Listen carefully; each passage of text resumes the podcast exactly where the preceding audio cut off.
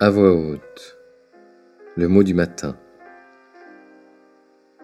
Confucius. Lorsque l'on se cogne la tête contre un pot et que cela sonne creux, ce n'est pas forcément le pot qui est vide.